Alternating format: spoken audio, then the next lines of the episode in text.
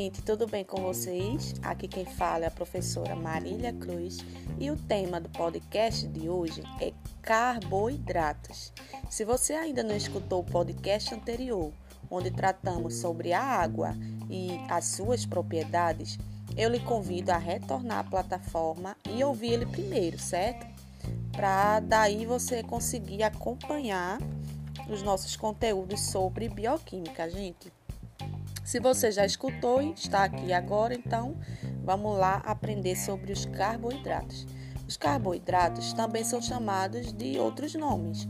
Eles são chamados de glicídios, de açúcares ou de hidratos de carbono. Os carboidratos são formados por três tipos de átomos diferentes: o carbono, o hidrogênio e o oxigênio. Eles estão presentes em diversos tipos de alimento, como por exemplo pães, farinhas, massas, batata, milho, mel, açúcar e entre outros tipos de alimento. E eles são extremamente necessários, pois desempenham um papel fundamental na sobrevivência dos seres vivos, é, realizando diversas funções. A depender do tamanho e da estrutura molecular dos carboidratos, eles podem ser divididos em três grupos principais, que são eles: o primeiro grupo, os monossacarídeos, que são aqueles carboidratos que possuem em sua estrutura entre 3 a 7 átomos de carbono os disacarídeos é o segundo grupo, que são quando dois monossacarídeos se ligam através de uma ligação, e essa ligação dos carboidratos se chama ligação glicosídica, certo? Ligação glicosídica. E o outro grupo é os polissacarídeos, que é quando um tipo específico de monossacarídeo vai se conjugando e formando uma molécula muito maior, certo?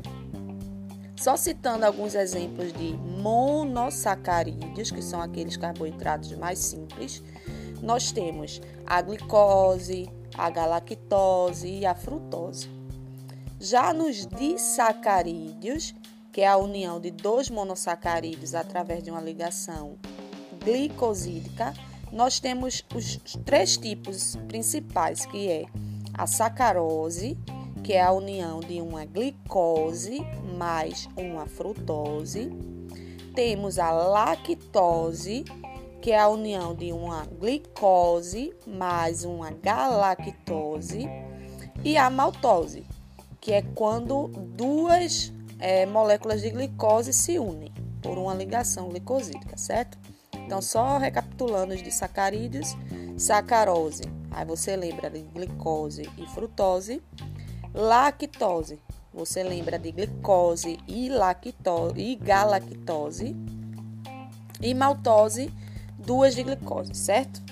Cuidado para não confundir, tá, pessoal? Isso é bem importante.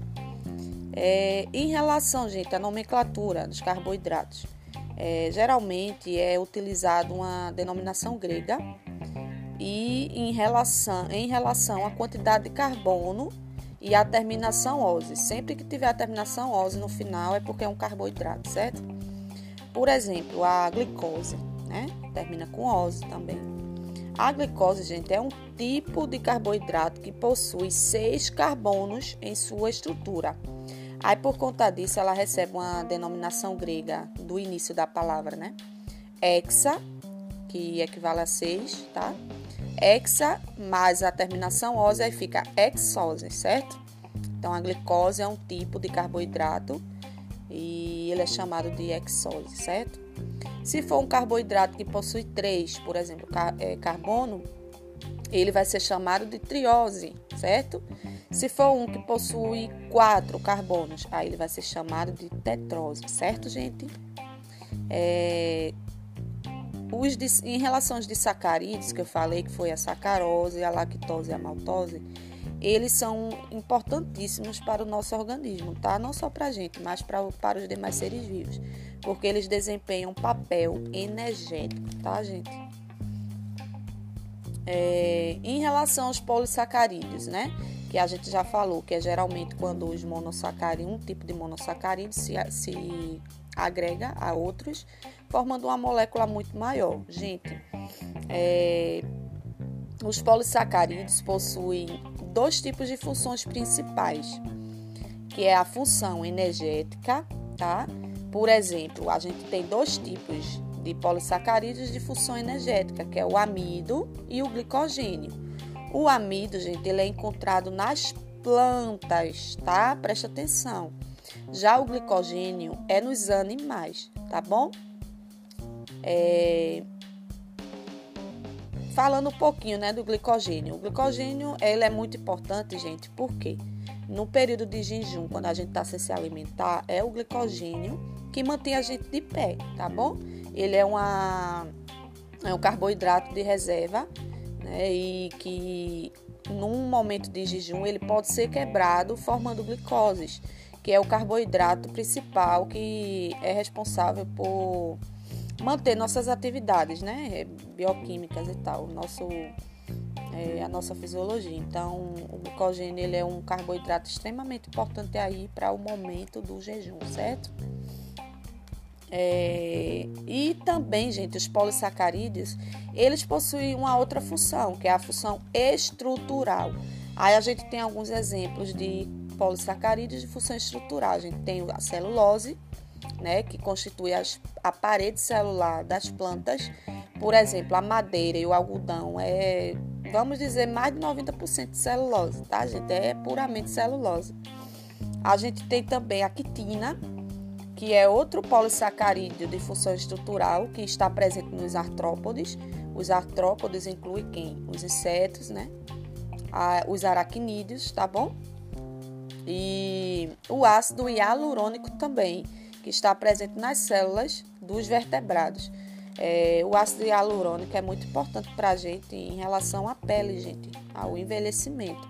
É, tanto que esse ácido ele é muito utilizado em produtos é, de cosméticos para impedir o envelhecimento, tá bom? Aí a gente só recapitulando, polissacarídeo de função energética, a gente tem dois, que é o amido e o glicogênio. O amido é o polissacarídeo de reserva nas plantas e o glicogênio é o polissacarídeo de reserva nos animais. Aí, polissacarídeos de função estrutural, só recapitulando, a celulose, que forma a parede celular das plantas, o ácido hialurônico, que é um ácido presente em células de, células de vertebrados, e a actina, que é um polissacarídeo que protege lá os insetos, as aranhas e demais artrópodes, certo? Nós temos também, gente, os glicolipídios e as glicoproteínas. Os glicolipídios e as glicoproteínas são quando um açúcar se liga a uma outra molécula. Por exemplo, glicolipídios é, uma, é uma, um açúcar ligado a um lipídio e glicoproteínas é um açúcar ligado a uma proteína, certo, gente? Tanto os lipídios quanto as proteínas a gente vai estudar também nesse podcast e em outros é, nos próximos áudios, certo? Os glicolipídios, gente, eles são extremamente importantes e eles estão presentes nas membranas das nossas células, certo?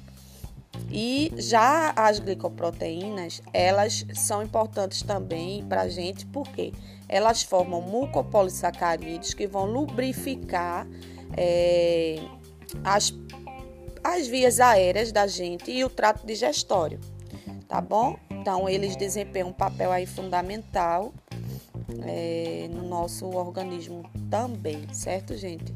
Era isso que eu queria tratar para vocês, trazer para vocês aqui de carboidratos. Espero que vocês tenham gostado, tá? Eu peço a vocês que divulguem esse podcast para os amigos, conhecidos, principalmente aqueles que precisam estudar por alguma finalidade, seja uma prova, um vestibular, um Enem, é, concurso, enfim. É, é uma forma de vocês reconhecerem né, o nosso trabalho e estimular essa prática, né? Já que nesse período de pandemia muita gente não, não está indo para o colégio, né?